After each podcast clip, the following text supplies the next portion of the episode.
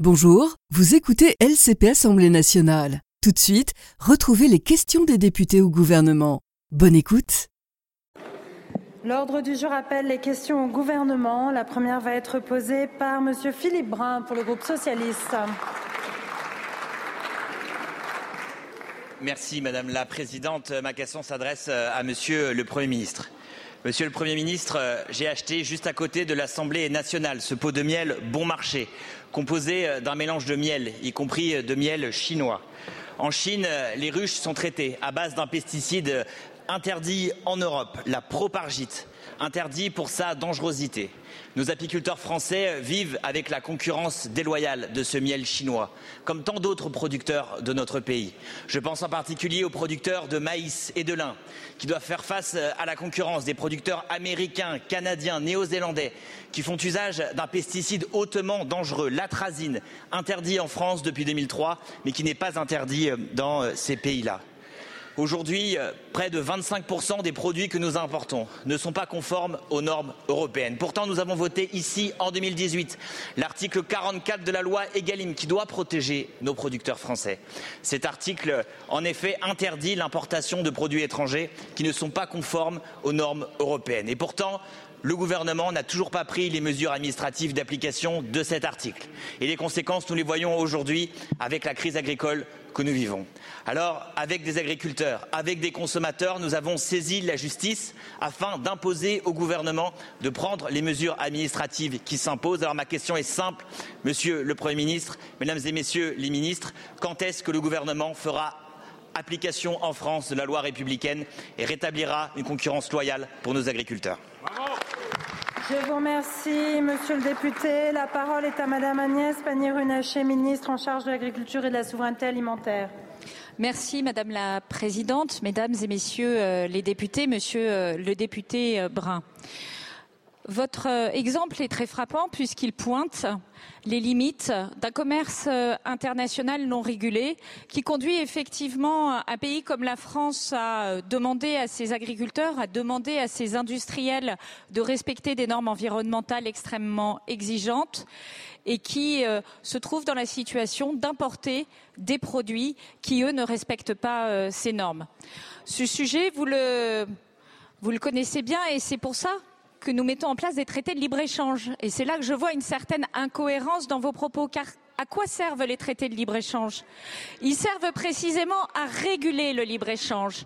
Ils servent précisément à mettre des clauses miroirs et de réciprocité qui interdisent le type de situation que vous mentionnez. A-t-on aujourd'hui a-t-on aujourd'hui un traité de libre-échange avec la Chine? Non, bien entendu.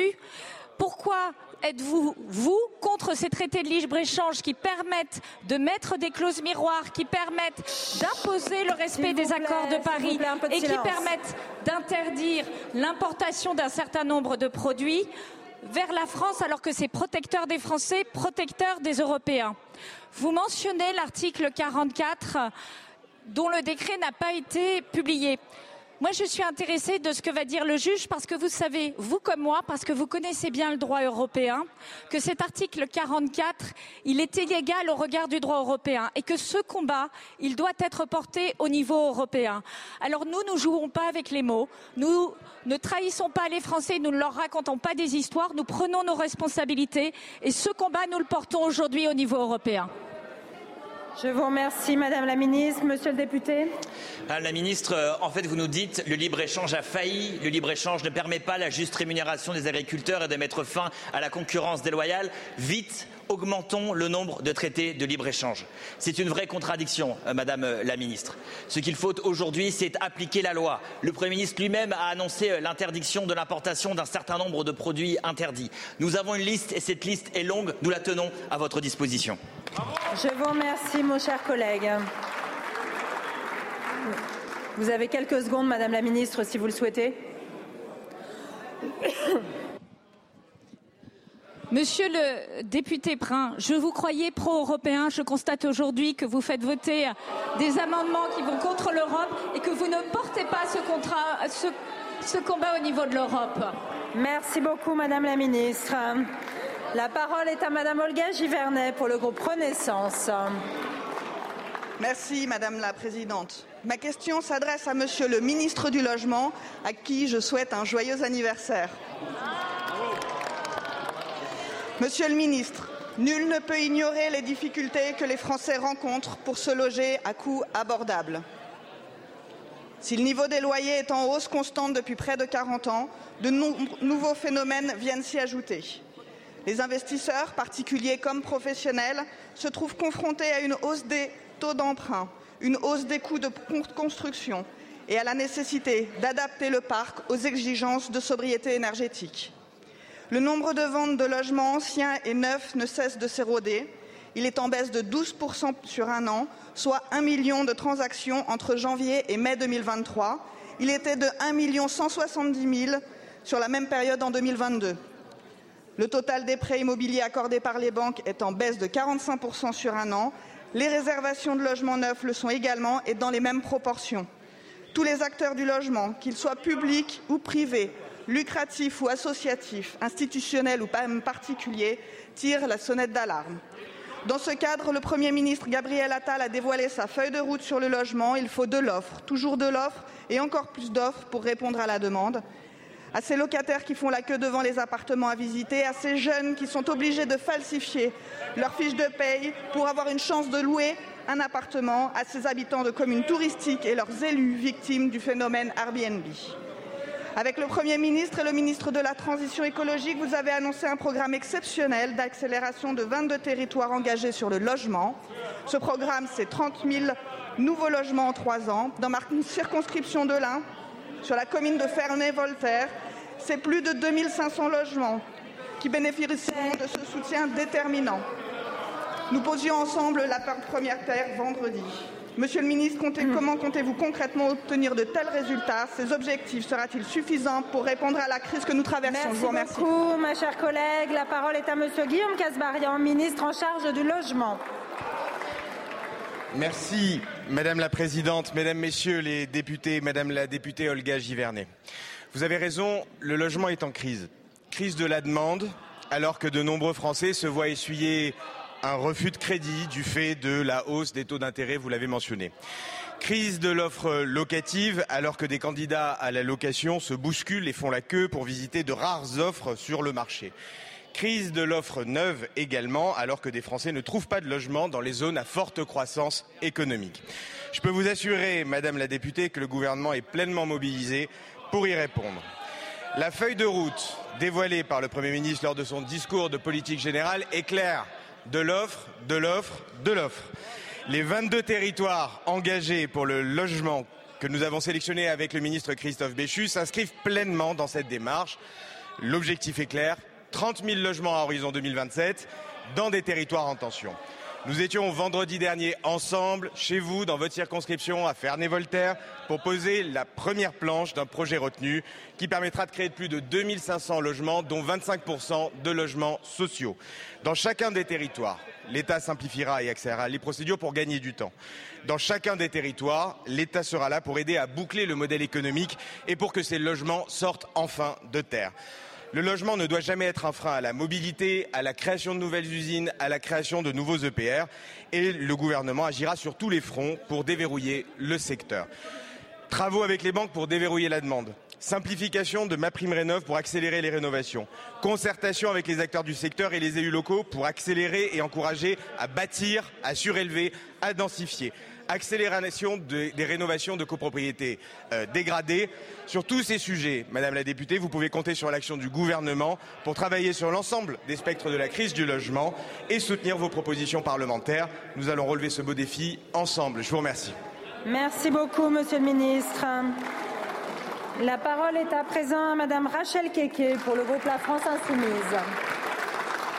Merci, Madame la Présidente. Madame la ministre de l'Éducation, le 4 décembre dernier, j'ai reçu ici, dans la Maison du Peuple, une classe de ma circonscription qui, comme font mes collègues, j'ai publié un tweet avec une photo de cette classe. Voici ce que j'ai dit. Bienvenue aux élèves de la seconde pro du lycée Mistral de Fresnes. De la joie, de la curiosité, pour cette première visite en Assemblée nationale. ravi de contribuer à la formation de votre, de votre parcours citoyen. Soudain, un déferlement de haine, la fachosphère, reprend mon titre, le site, et parle du grand remplacement. Les commentaires racistes qui visent des enfants sont horribles et inadmissibles. Et vous le savez, ce qui ont subi n'est pas un événement isolé. Le racisme est une réalité dans ce pays. Et il touche aussi les enfants. Parce que noirs, parce que arabes, parce que de banlieues. Les racistes ont voulu mettre en genoux les enfants de la République. Mon tuteur, Madame la ministre de l'Éducation, a été vu plus de 4 millions de fois. Il ne vous a pas pu échapper. En ce moment précis, le Premier ministre était le ministre de l'Éducation nationale et de la jeunesse dans ce pays. Et pourtant, rien. Silence. Aucun mot de soutien. Aucun mot de compassion. Ni de vous, ni de M. Damanin, ni de Mme Bonne. Aucun d'entre vous.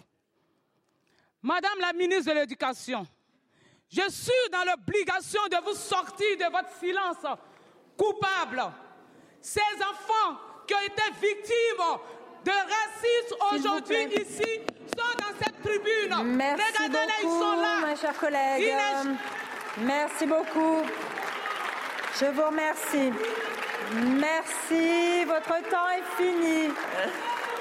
La parole. Je vous remercie, Madame la députée, de bien vouloir terminer. La parole est à Madame Nicole Belloubet, ministre de l'Éducation nationale et de la jeunesse. Madame, euh, la Présidente, Mesdames les députés, Messieurs les députés, Madame la députée Keke, je voudrais euh, tout d'abord euh, saluer la présence dans les tribunes des élèves du lycée Mistral de Fresnes qui ont subi des attaques absolument ignobles. Et je veux les assurer ici de tout mon soutien, du soutien de la collectivité de l'éducation nationale et des députés. Il est en effet inacceptable, que des jeunes de notre pays qui précisément au moment précis où ils viennent vi- visiter ce sanctuaire de la démocratie qu'est notre hémicycle, il est inacceptable qu'ils subissent les atteintes ignobles dont ils ont été l'objet sur les réseaux sociaux. Et Madame la députée, vous avez raison de souligner ce fait-là, il est inacceptable. Je voudrais ici dire que le ministère de l'Éducation nationale se tient entièrement aux côtés des élèves, des familles, des personnels de l'éducation de ce lycée. N'acceptons pas ce type d'attaque qui est absolument inacceptable dans ces lieux. Le ministère de l'Éducation nationale est d'ailleurs pleinement euh, participant au plan de lutte contre le racisme, l'antisémitisme et les discriminations liées à l'origine et nous sommes au ministère l'un des acteurs essentiels de ce plan. Nous ne pouvons pas accepter que des attaques qui viennent en l'occurrence d'une extrême droite rance, réactionnaire et volontairement aveugle à la diversité de notre pays, se soient ainsi propagées sur les réseaux sociaux. Contrairement, Madame la députée, toutefois, à ce qui a pu être dit, je voudrais souligner ici que Madame la rectrice de l'Académie de Créteil a immédiatement réagi dès qu'elle a eu connaissance de ces faits et elle a déposé une plainte auprès du procureur de la République par l'article 40. Évidemment, cette plainte suit aujourd'hui son cours. Je le redis ici, nous ne laisserons jamais prospérer de tels propos qui sont contraires à tout ce qu'est la République et nous apportons Merci. tout notre soutien aux élèves. Je vous remercie, Madame la ministre. La parole est à Monsieur Charles Fournier pour le groupe écologiste. Merci Madame la Présidente, Mesdames, Messieurs les ministres. Robert Poujade, le premier des ministres délégués à l'environnement, avait qualifié il y a 50 ans son portefeuille de ministère de l'impossible. La crise écologique ne cesse de s'aggraver et pourtant aujourd'hui en France, mener une politique écologique à la hauteur de l'urgence relève encore de l'impossible. Sans débat avec le Parlement, le ministre de l'économie et des finances a publié un décret annulant 10 milliards d'euros de crédits, dont 2,1 milliards sur les budgets de l'écologie. Un milliard de moins pour ma prime rénov, 400 millions de moins pour le fonds vert pour les collectivités, 350 millions de moins pour les mobilités durables et j'en passe sur la prévention des risques et la biodiversité. Votre gouvernement se veut rassurant, un acte de responsabilité, nous dit Bruno Le Maire. Un détail, nous dit euh, Christophe Béchu, puisque le budget reste en augmentation. Ce n'est ni un détail, ni un acte de responsabilité. Comment comprendre que l'écologie cyniquement annoncée sur le site de l'Élysée comme le défi du siècle soit toujours sacrifiée sur l'autel des finances publiques Et est-ce encore l'écologie qui trinquera lorsqu'il faudra trouver 12 milliards d'euros supplémentaires sur le budget 2025 Beaucoup de scientifiques et d'économistes préconisent pourtant des efforts budgétaires sans précédent. Le rapport de Pisani-Ferry que vous avez commandé recommande jusqu'à 34 milliards d'investissements publics supplémentaires par an. La protection du climat et du vivant nécessite des investissements publics massifs au sein d'une trajectoire stable qui donne de la visibilité aux acteurs. Vous préférez nous expliquer que le budget de l'État serait comme le budget des familles et que lorsque l'on gagne moins, on dépense moins. Sauf que les familles, elles, elles ne décident pas de leur salaire. Par contre, vous, vous avez le levier fiscal et vous refusez obstinément de l'actionner. Voilà la question que j'aurais donc aimé poser au ministre de l'écologie, en espérant ne pas recevoir une leçon de bonne gestion, mais bien une réponse sur le fond. Dans une France à plus 4 degrés, comment expliquerez-vous aux Français et aux Françaises que vous n'avez pas fait les efforts attendus sur la transition écologique, car le plus important pour vous est d'être collé aux prévisions de croissance? Je vous remercie. La parole est à Monsieur Thomas Cazenave, ministre en charge des comptes publics. Merci Madame la, Présidente, Mesdames et Messieurs les, députés. Monsieur le, monsieur le député, alors oui, la croissance, c'est important. Monsieur le député Fournier, la croissance, c'est important parce que c'est avec la croissance qu'on a des recettes. Et qu'est-ce qu'on constate, Monsieur le député? C'est que les recettes ont baissé. Et nous avons dû réviser notre croissance. Et nous ne sommes pas les seuls. Et nous ne sommes pas les seuls à avoir révisé la croissance. L'Allemagne a ramené sa croissance de 1,2 à 0,3%. La Commission européenne a revu la croissance de 1,2 à 0,8%. Donc oui, oui, monsieur le député, la responsabilité, tout comme les économies, ce ne sont pas des gros mots. Et oui, comme le budget d'un ménage, quand on a moins de recettes, on doit dépenser moins. Et pour autant, monsieur le député, ne nous donnez pas des leçons d'écologie, s'il vous plaît. C'est le budget le plus vert de notre histoire, le plus vert de notre histoire. Et les majorités précédentes, et les majorités précédentes, qu'ont-elles fait pour l'écologie 40 milliards d'euros de budget dédié à la transition écologique. Entre 2023 et 2024, c'est plus 8 milliards d'euros supplémentaires. Ma prime rénov va continuer à augmenter. Le soutien au transport ferroviaire, le soutien aux énergies renouvelables, le soutien à la décarbonation de l'industrie. Qu'avez-vous fait monsieur le député. Donc nous sommes au rendez-vous de notre responsabilité écologique, mais aussi en matière de finances publiques. Un pays qui ne tient pas ses comptes, c'est un pays qui ne sera pas capable de faire face à tous ces défis, réarmement des services publics, mais également de la transition écologique. Je vous remercie, Monsieur le Ministre. La parole est à Monsieur Philippe Bertha pour le groupe démocrate. Merci Madame la Présidente. Cette question s'adresse à Madame la Ministre du Travail et de la Santé. Nous célébrons la journée internationale des maladies rares et je tiens à saluer le combat sans relâche des familles et des patients. Ce sont en France, plus de 3 millions de patients, très majoritairement des enfants, et quelques 40 millions en Europe, porteurs de l'une des plus de 7000 pathologies, essentiellement de nature génétique, intégrant les maladies neuromusculaires défendues par la FM Téléthon ou les cancers pédiatriques. Les familles concernées sont regroupées à travers plus de 300 associations, elles-mêmes membres de l'Alliance Maladies Rares, qui est la plus grande association de patients de notre pays. En qualité de président du groupe d'études maladies rares à l'Assemblée nationale, je souhaite attirer votre attention sur plusieurs points. En effet, les patients atteints de maladies rares sont presque tous orphelins de traitement et pour un grand nombre d'entre eux décéderont en bas âge ou auront des vies marquées à jamais. Après l'évaluation du troisième plan national maladies rares, le quatrième plan est désormais finalisé. Or, les acteurs du secteur, allant des patients aux associations, en passant par les chercheurs, les praticiens et les industriels, réclament des mesures en matière de diagnostic, de thérapie, d'évaluation clinique et la mise en place d'un nouveau modèle économique pour ces nouvelles biothérapies innovantes. Il n'est que temps, alors que plus de 2500 thérapies géniques sont en cours de développement. Comment expliquerons-nous aux familles que des traitements existent, mais que leurs enfants ne pourront y accéder pour raison d'errance diagnostique, de délais administratifs ou faute de financement? Alors même que l'ONU a adopté en 2021 une résolution afin de relever les défis auxquels font face les personnes atteintes d'une maladie rare et leurs familles. Et bien que la France se soit emparée au niveau ministériel du sujet, les efforts engagés doivent être redoublés. Nous avons besoin d'accélérer la recherche, d'améliorer nos pratiques diagnostiques et de préparer au mieux l'accès à ces nouvelles biothérapies. Aussi, Madame la Ministre, que pouvons-nous attendre du quatrième plan national maladies rares Et comment peut-on envisager la pérennisation de ces actions dans un domaine qui nécessite le temps long? Je vous remercie. Je vous remercie, mon cher collègue. La parole est à Madame Catherine Vautrin, ministre du Travail, de la Santé et des Solidarités. Merci Madame la Présidente, Mesdames et Messieurs les députés, Monsieur le député Philippe Bertha.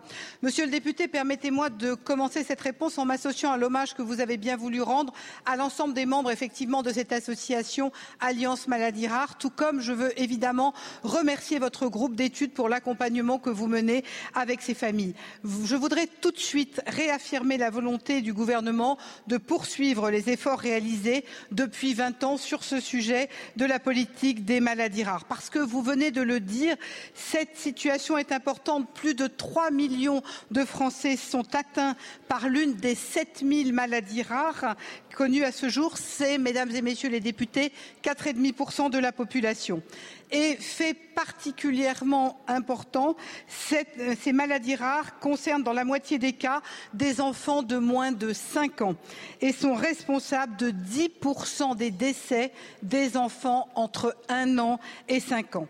Ces chiffres terribles, pour autant, ne doivent pas nous détourner de belles réussites, de perspectives enthousiasmantes permises par les avancées de la recherche.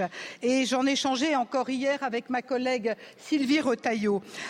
25 ans après la création de la mission de médicaments orphelins par Simone Veil, 20 ans après le premier plan national de maladies rares, nous avons fait des progrès immenses et la France reste aujourd'hui pionnier dans ce domaine. Avec la labellisation de 132 nouveaux centres de référence, 28% de plus, nous affirmons notre détermination à lutter contre l'impasse de l'errance de diagnostic dans l'Hexagone comme outre-mer. Nous devons aller encore plus loin. 36 millions d'euros supplémentaires euh, à l'appui permettront euh, évidemment d'augmenter le maillage des centres sur l'ensemble du, du, territoire. C'est un élément majeur du quatrième plan et à la veille de la journée internationale, je veux évidemment saluer le professeur euh, Agnès Lingard et Merci. dire que nous allons travailler sur quatre axes parcours de vie et de soins, diagnostic, innovation et traitement et collecte des données de santé et d'échantillons biologiques. Merci. Merci beaucoup, Madame la Ministre. La parole est à présent à Monsieur Laurent Panifous pour le groupe Lyotte. Merci, Madame la Présidente, chers collègues. Ma question s'adresse à Madame la Ministre chargée des personnes âgées. Chacun s'accorde sur la nécessité d'apporter des solutions à l'accompagnement de nos aînés à domicile comme en établissement. Le vieillissement de notre société, l'exigence légitime de qualité, de dignité dans la prise en charge des personnes âgées nous oblige à apporter des solutions concrètes. Emmanuel Macron, comme candidat, mais aussi et surtout comme président de la République, s'est fermement engagé à réaliser cette réforme essentielle pour notre société en 2017 puis en 2022 l'engagement de porter une grande loi qui garantirait un financement et une organisation à la hauteur des enjeux du grand âge, avec notamment une mesure précise et même érigée comme un des marqueurs de ce quinquennat, créer à l'horizon 2027 50 000 nouveaux postes de soignants dans nos EHPAD. Nous sommes en 2024. Les mois et les années passent. La réalité est tout autre, elle est même cruelle. 3 000 puis 6 000 postes financés dans les EHPAD, soit moins de un poste par établissement. Aucune mesure structurelle et financière d'ampleur. La proposition de loi Bien vieillir apporte quelques mesures ciblées pour améliorer quelques problématiques. Elle ne constitue en rien la réforme attendue et n'a bénéficié de notre soutien que par l'engagement de la ministre à porter une loi de programmation sur le grand âge avant la fin de l'année. C'est donc à la fois la parole de la ministre, du gouvernement et du président de la République que j'interroge aujourd'hui. La réforme du grand âge est indispensable. Elle peut prendre plusieurs formes. Elle peut être de droite ou de gauche, financée par les assurances ou la, solidarité. Mais ce qui se dessine sous nos yeux, en même temps, n'est à ce jour en effet ni de droite ni de gauche. Il n'est rien. Ma question est simple, Madame la Ministre. Aurons-nous la réforme d'ampleur annoncée, oui ou non? Les 50 000 postes marqueurs de la parole présidentielle seront-ils bien créés avant la fin de ce quinquennat Oui ou non? Je vous remercie. Je vous remercie, mon cher collègue. La parole est à nouveau à Madame Catherine Vautrin, ministre du Travail, de la Santé et des Solidarités. Merci Madame la Présidente, Mesdames et Messieurs les députés, Monsieur le député Panifous. Vous avez raison, Monsieur le député, le vieillissement de la société est une excellente nouvelle pour notre pays. Mais c'est aussi, et nous devons nous le dire, mesdames et messieurs les députés, un immense défi pour notre pays. 2030, le nombre de personnes de plus de 65 ans est plus important que le nombre de personnes de plus de 15 ans. 2050, 23 millions de Français auront plus de 60 ans. Donc, oui, monsieur le député, c'est un virage démographique majeur que doit connaître notre pays. Et votre Assemblée vient de travailler effectivement sur la proposition de loi Bien vieillir. Je voudrais remercier toutes celles et tous ceux qui se sont engagés sur ce texte qui termine son parcours législatif. Vous l'avez dit vous-même, ce texte apporte des réponses et pour autant, il n'apporte pas toutes les réponses. Je vous ai euh, déjà dit dans cet hémicycle que nous avions un premier sujet qui n'est un sujet que de court terme, qui est celui de l'article 34 de la Constitution, qui n'ouvre pas explicitement le champ d'une loi de programmation du secteur sanitaire et social. Pour autant, quel que soit le retour du Conseil d'État. Nous devons ensemble nous emparer de ce sujet majeur. Nous, le devons à nos aînés, nous le devons à nos enfants. Ce qui veut donc dire très concrètement que cette approche du virage démographique, nous devons le concevoir à travers trois éléments. Le premier, la stratégie. Le deuxième, le financement. Le troisième, la gouvernance. La société nous attend. Nous serons au rendez-vous et nous commencerons nos travaux. Beaucoup, Madame la Ministre.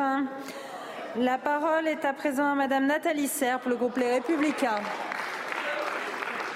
Merci Madame la Présidente. Ma question s'adresse à Monsieur le ministre des Armées, Sébastien Lecornu. N'étant pas là, je pense peut-être à Madame la ministre euh, de la Culture. L'Hôtel national des Invalides, des Invalides est sans conteste un joyeux, un joyeux architectural, mais plus encore, c'est un lieu chargé de symboles et d'histoire pour notre pays.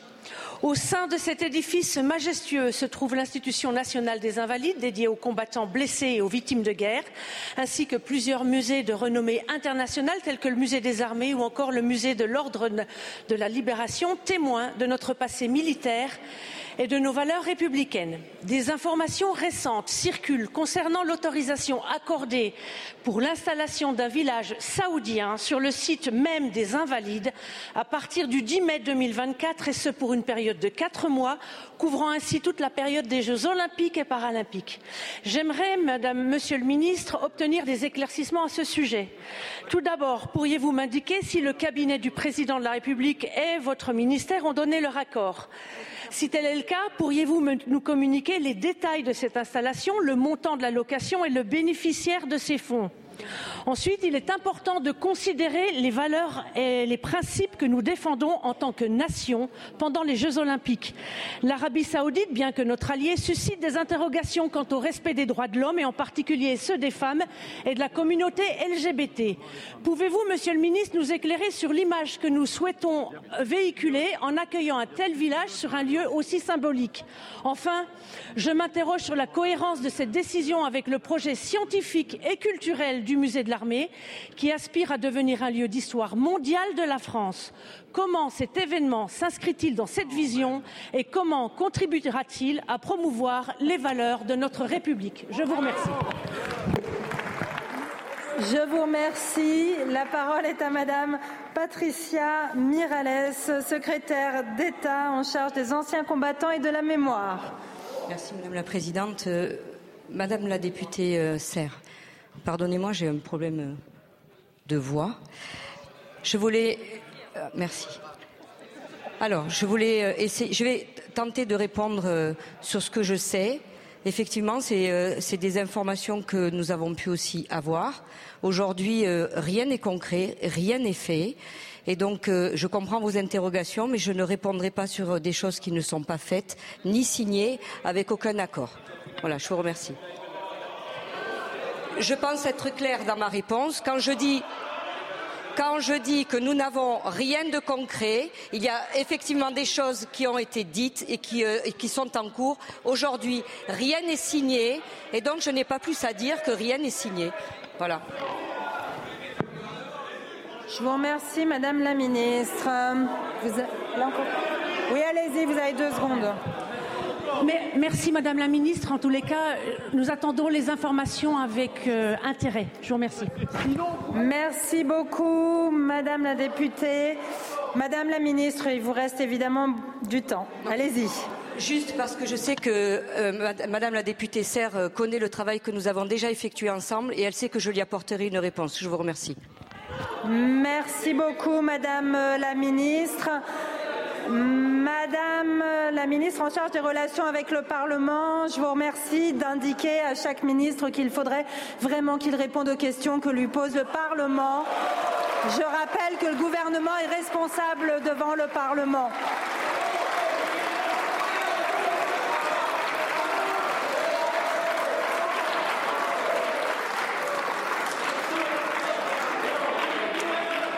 La parole est à Madame Naïma Mouchou pour le groupe Horizon. Merci Madame la Présidente. Monsieur le ministre délégué à la Santé, Josiane Deruel, 66 ans, est décédée le 8 février à l'hôpital Simone Veil d'Aubonne après 10 heures d'attente aux urgences.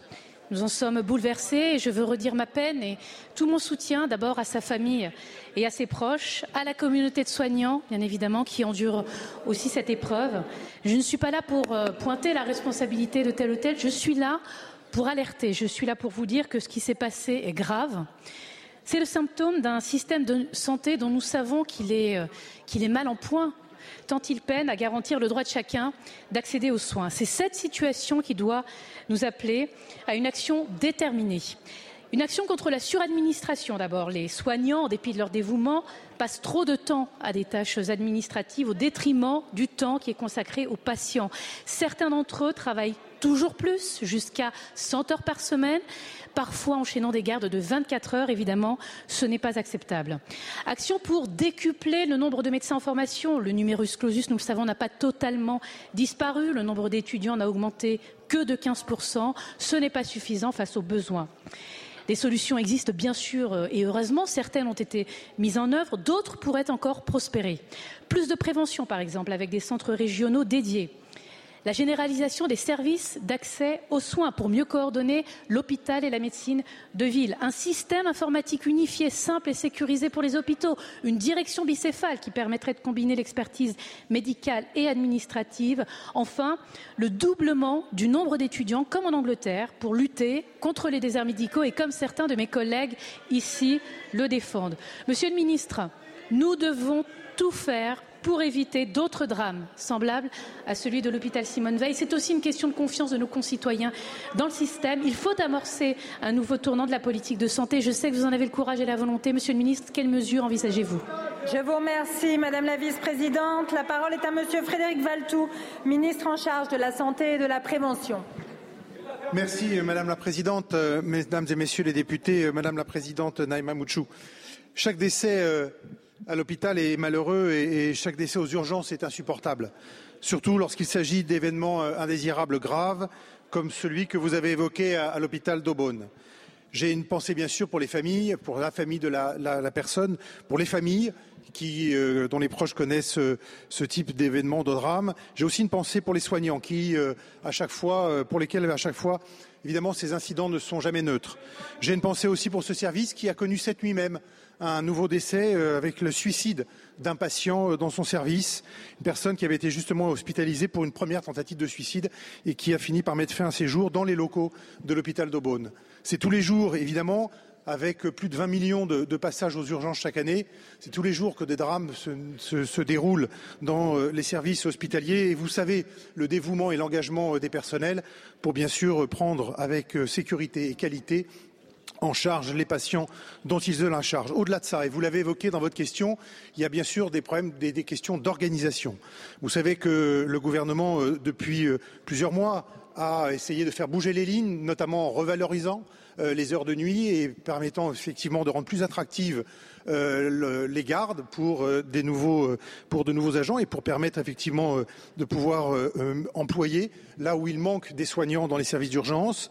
Nous avons aussi travaillé sur l'amont en continuant euh, à travailler sur le développement des services d'accès aux soins, les SAS, qui euh, seront généralisés euh, à l'été dans tous les départements. Aujourd'hui, simplement deux tiers des départements ont organisé des services d'accès aux soins. Et puis, bien sûr, il y a le partage des gardes avec la médecine libérale qui viendra là aussi soulager en amont l'hôpital c'est par ces leviers, c'est par ces engagements, c'est par ces mesures que progressivement nous réussirons à inverser la tendance. Aujourd'hui, on réouvre des lits à l'hôpital, ce qui permet aussi de désengorger les urgences. Il faut continuer dans cette voie-là. Merci beaucoup. Je vous remercie, Monsieur le Ministre.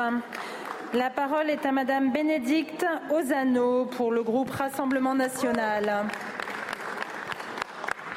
Merci Madame la Présidente. Ma question s'adresse à Monsieur le Ministre de l'Économie, des Finances et de la Souveraineté industrielle et numérique. Atos, grande entreprise de services de numérique, fleuron industriel français, jouant un rôle stratégique pour notre dissuasion nucléaire, est aujourd'hui en danger de disparition. Beaucoup de nos ministères sont clients d'Atos, mais également EDF et le CEA. Atos est aussi le seul fabricant européen de HPC, ces supercalculateurs indispensables au calcul de l'intelligence artificielle. Le 8 novembre dernier, vous assuriez, Monsieur le Ministre, vouloir veiller avec fermeté SIC à garder la branche stratégique d'Atos sous contrôle français. Vous affirmiez même ma responsabilité est de protéger les technologies les plus sensibles, elles resteront françaises. Mais après cette belle déclaration, silence radio de votre part, avant que le 5 février vous déclariez dans les échos, je vous cite, nous ne laisserons pas tomber les activités industrielles d'Atos.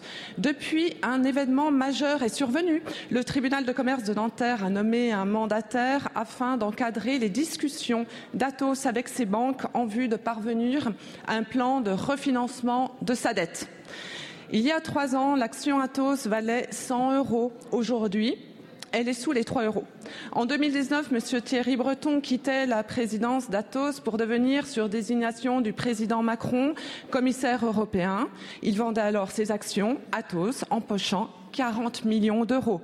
La responsabilité de M. Breton dans le naufrage actuel d'Atos est connue, sa grande force ayant été de savoir embarquer au bon moment dans la chaloupe de sauvegarde, de, pardon, de sauvetage bruxelloise.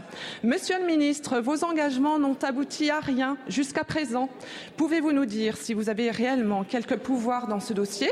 Et si oui, comment vous allez faire pour préserver Atos? Si vous ne savez pas faire, écoutez la proposition du Rassemblement national de nationaliser temporairement et intégralement Atos. Je vous remercie. Merci beaucoup. La parole est à Madame Marina Ferrari, ministre en charge du numérique. Merci Madame la Présidente, Mesdames et Messieurs les députés, Madame la députée euh, Ozano. Soyez-en assurée, Madame la députée, la situation d'Atos est étroitement surveillée par le Premier ministre, par le ministre de l'économie et des finances, par le secrétariat d'État au numérique et par toutes les administrations compétentes concernées. Nous rencontrons d'ailleurs régulièrement l'ensemble des acteurs du dossier. Donc nous continuons à suivre attentivement les choses comme cela vous a déjà été signifié. Vous le savez, vous l'avez rappelé, les services et les produits euh, fournis par le groupe Atos sont essentiels, stratégiques pour notre défense et notre sécurité collective. C'est pourquoi d'ailleurs en novembre dernier, vous l'avez pointé, Bruno Le Maire a réaffirmé la volonté de l'État de veiller avec fermeté à ce que les activités les plus sensibles du groupe restent sous contrôle français. Je pense en particulier au pôle Big Data, intelligence artificielle et cybersécurité que vous évoquez, puisqu'elle recouvre notamment l'activité de supercalculateurs en lien avec les dissuasions nucléaires françaises. Madame la députée, nous sommes toujours et encore plus déterminés à défendre fermement les intérêts de la France. En cas de cession de certains actifs de l'entreprise, c'est la question que vous évoquez, nous disposons des, instruments adaptés, comme en, particulier la procédure de contrôle des investissements euh, étrangers qui a d'ailleurs été activée sur plusieurs euh, secteurs. La situation du groupe, vous le savez, est due à un mur de dette important. Début février, Atos a donc demandé la désignation d'un mandataire financier et euh, nous suivons étroitement les négociations euh, avec les financeurs du groupe. Ainsi, l'État est également au rendez-vous sur ce sujet pour coordonner les discussions avec la mobilisation notamment du comité interministériel de restructuration industrielle qui accompagne d'ores et déjà la société. Je vous remercie. Je vous remercie, Madame la Ministre. La parole est à Monsieur Frédéric Maillot pour le groupe Gauche démocrate et républicaine. Merci Madame la Présidente. Monsieur Valtou, euh, Monsieur le Ministre, après une discussion de politique générale, vous avez engagé le pays dans une politique d'austérité, une de plus. Et vous savez, depuis 2019, euh, le budget versé aux hôpitaux est en baisse constante pour la Réunion, alors qu'on assume de façon euh, discontinue et de façon solidaire les malades venus de Mayotte. Cette solidarité a un coût que l'État ne compense pas. Comment, comme vous le savez, les CHU euh, de France sont en déficit de 1,2 milliard et le CHU de la Réunion est en déficit de 50 millions. Ou comment demander au personnel soignant de faire toujours plus avec moins? Au-delà des moyens qui gangrènent l'action des hôpitaux, il y a un sujet encore plus urgent. La santé de nos bébés prématurés est en danger. Le risque d'une pénurie de lait maternel m'oblige à vous interpeller aujourd'hui. Le déménagement du lactarium de Bordeaux pose question. Seront-ils en mesure d'assurer les besoins urgents de lait maternel vers la Réunion. Chez nous, il y a deux fois plus de bébés qui naissent de manière prématurée qu'ici en Hexagone. Ces naissances sont dues à des facteurs tels que le diabète, l'hypertension. En 2020, c'était 1200 naissances prématurées, soit presque de 9% des naissances à La Réunion. Pour l'instant, quelles, quelles, solutions ont été données par ce ministère? Un appel à la mobilisation nationale et l'importation de lait lyophilisé. Quand on sait que 100 grammes de lait coûtent entre 130 et 170 euros, dépendre de l'importation de lait congelé ou en poudre n'est ni une solution envisageable, ni une solution souhaitable. Ce début d'année a été marqué par un déficit de 25 000 litres de lait alors que faisons-nous Il nous faut des solutions rapides, ne restons pas les bras croisés. Nous sommes déjà 800 000 réunionnais à avoir l'estomac accroché au bateau pour savoir si on va pouvoir se nourrir ou pas. Le député réunionnais que je suis refuse que le même sort soit donné aux bébés prématurés. Alors, êtes-vous prêt à faire un travail conjoint pour que la Réunion soit dotée urgemment d'un lactarium? Je vous remercie, Monsieur le député. La parole est à Monsieur Frédéric Valtou, ministre de la Santé et de la Prévention. Euh, Madame la Présidente, Mesdames et Messieurs les, députés, Monsieur le, député Frédéric Mayol, merci beaucoup pour votre question qui est une question importante. Euh, elle appellerait à des réponses plus longues, mais je n'ai que deux minutes. Je vais me concentrer sur la, fin de votre question sur le lactarium.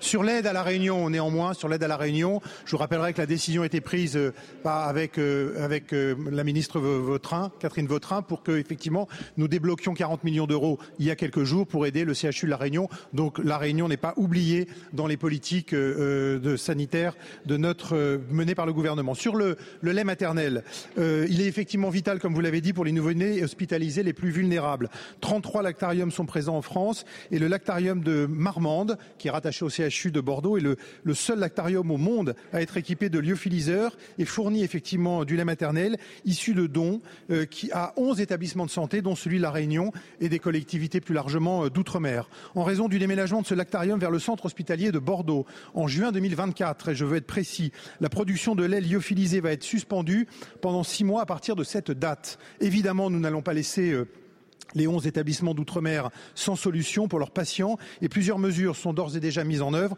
pour anticiper cette fermeture. D'abord, un stock de lait lyophilisé est en cours de constitution. L'association des lactariums de France, avec le soutien des autorités sanitaires, a d'ores et déjà déployé une campagne d'appel aux dons pour augmenter le nombre de dons de lait, euh, maternel. La collecte nationale de lait maternel doit augmenter, c'est notre priorité et nous nous mobilisons pour relayer cet appel. Nous avons par ailleurs débloqué 1,9 million d'euros pour permettre aux lactariums de gérer cette collecte supplémentaires et soyez assurés de la pleine mobilisation du gouvernement pour soutenir l'association des lactariums de France. Il est impératif, et je terminerai par là, que tous les nouveau-nés prématurés dans les prochains mois, en métropole comme en outre-mer, puissent avoir accès aux ressources en lait maternel issues de dons dont ils ont besoin. Nous y travaillons et je suis prêt à vous recevoir pour parler plus directement de la situation réunionnaise si malgré ma réponse, celle-ci vous inquiète. Merci Monsieur le député. Merci beaucoup Monsieur le ministre. La séance des questions au gouvernement est terminée. La séance est suspendue. Vous venez d'écouter Les questions au gouvernement, un podcast proposé par LCP Assemblée nationale chaque mardi. À bientôt.